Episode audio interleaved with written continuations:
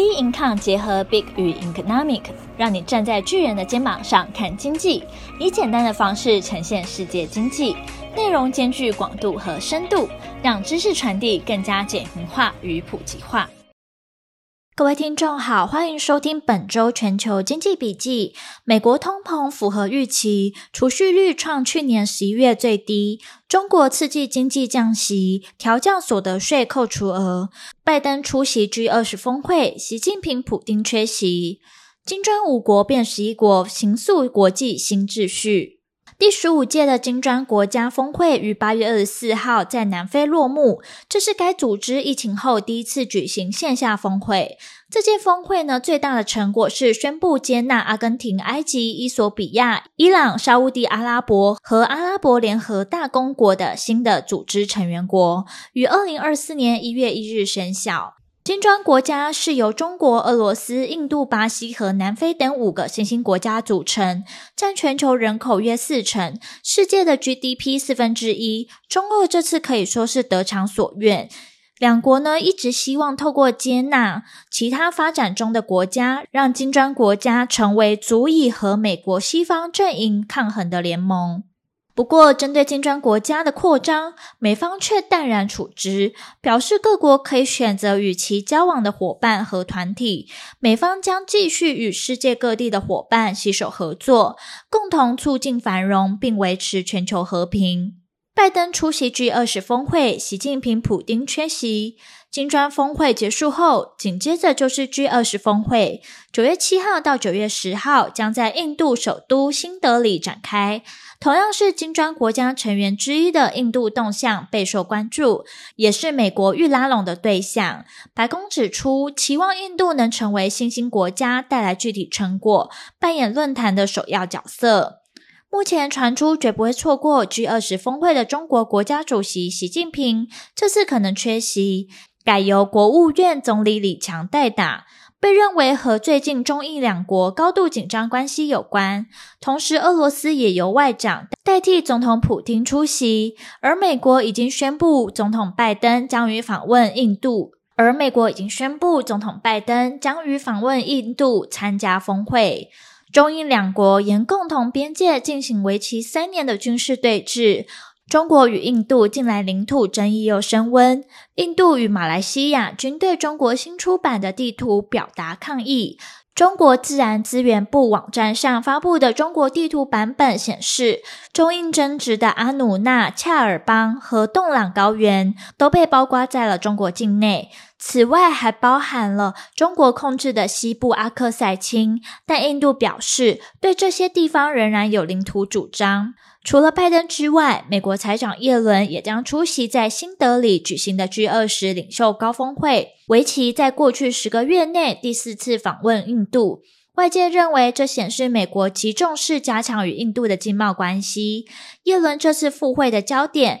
在强化全球经济和透过债务重建等方式来支援中低收入国家，提升多边开发银行来推动各地区的经济，并建立起国际货币基金 （IMF） 信托基金的资源，同时提升世界银行与各地区开发银行融资能力，来协助发展中国家进行洁净能源的转型。和处理包含了疫情、经济脆弱与冲突等问题。估计世界银行与 MDB 等在未来十年内能透过改善资产负债表来提供两千亿美元的新融资。拜登与习近平曾于二零二二年印度 G 二十峰会上举行首次的面对面会晤。原本呢，拜登计划在秋季与习近平会晤，外界关注习拜会能否成行。美国通膨符合预期，储蓄率创去年十一月最低。九月一号，美国劳工统计局发布了八月就业报告，非农就业人数增加十八点七万人，优于经济学家预期的十七万人。会增加的主要原因是电影和货运行业的就业人数总共减少了五万四千人。反映了娱乐业罢工和一家主要航空公司的关闭，失业率也从前一个月的三点五 percent 升高到三点八 percent，创下去年二月以来高点。前日八月三十一号，商务部公布七月 PCE 的物价指数年增三点三 percent，高于六月的三 percent 增幅，但符合市场预期。扣除波动剧烈的食品与能源后，核心的 PCE 在七月年增四点二 percent，略高于六月四点一 percent 的增幅。但符合市场预期。尽管美国通膨率从二零二二年六月的峰值大幅下降，但联准会官员表示，经济活动的复苏和薪资增长加快，可能会阻碍通膨率回到两 percent 的目标水准。七月个人支出月增零点八 percent，增幅创下今年一月以来新高。并优于市场预期的零点七 percent 与六月的零点五 percent 增幅。由于消费者支出占美国经济逾三分之二，七月的商品与服务支出皆有所增加，显示通膨放缓与就业市场维持强劲，薪资呢持续成长，对于消费者支出与经济带来一定的支撑。目前消费者支出的增长速度不太可能持续，因为美国家庭在疫情期间累积的超额储蓄已消耗殆尽，数以百万计的美国人将在十月份重新开始偿还学生贷款，而更高的借贷成本可能会让消费者更难继续使用信用卡来支付购买费用。数据显示，七月份美国家庭的储蓄率大幅下跌零点八个百分比，从四点三 percent 降至三点五 percent，这是二零二二年初以来最大单月的降幅。且以美元计算，个人储蓄总额从八千五百二十亿美元骤降至七千零六十亿美元，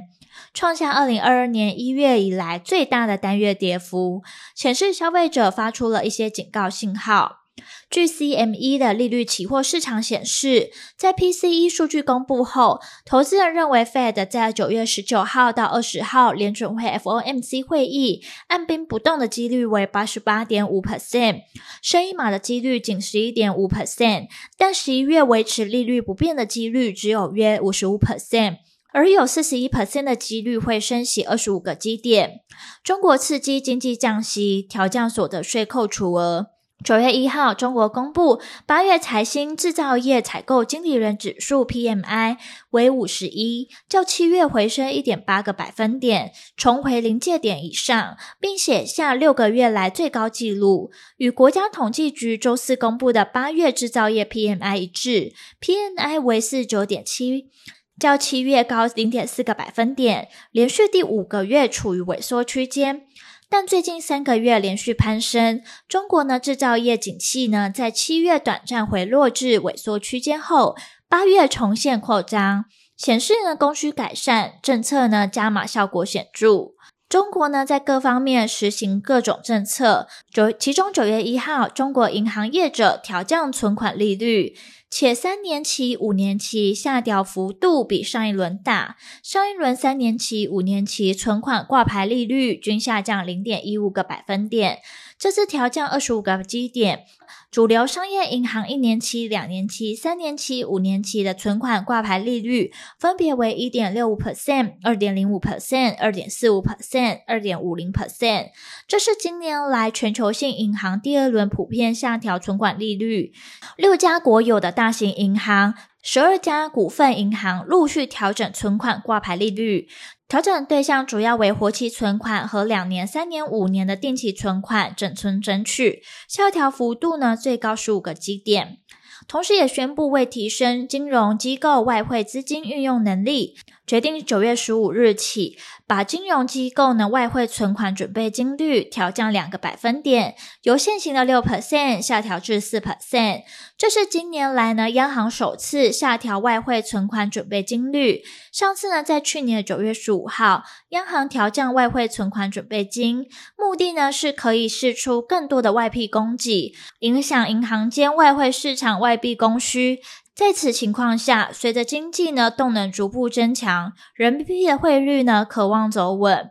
另外呢，北京也在添政策利多。八月三十一号，中国国务院发布通知，提高三岁以下的婴幼儿照护等三项个人所得税专项附加扣除标准。调整后的扣除标准呢，自二零二三年一月一日起实施。中国财政部、税务局近日发布了多项税收优惠政策，希望进一步呢减轻纳税人的负担。中国呢在经济不稳定下，透过降息降低呢应纳税额，进而呢让经济复苏。而后续的市场走势仍需关注将公布的重要经济数据。本周全球经济笔记，我们下周见。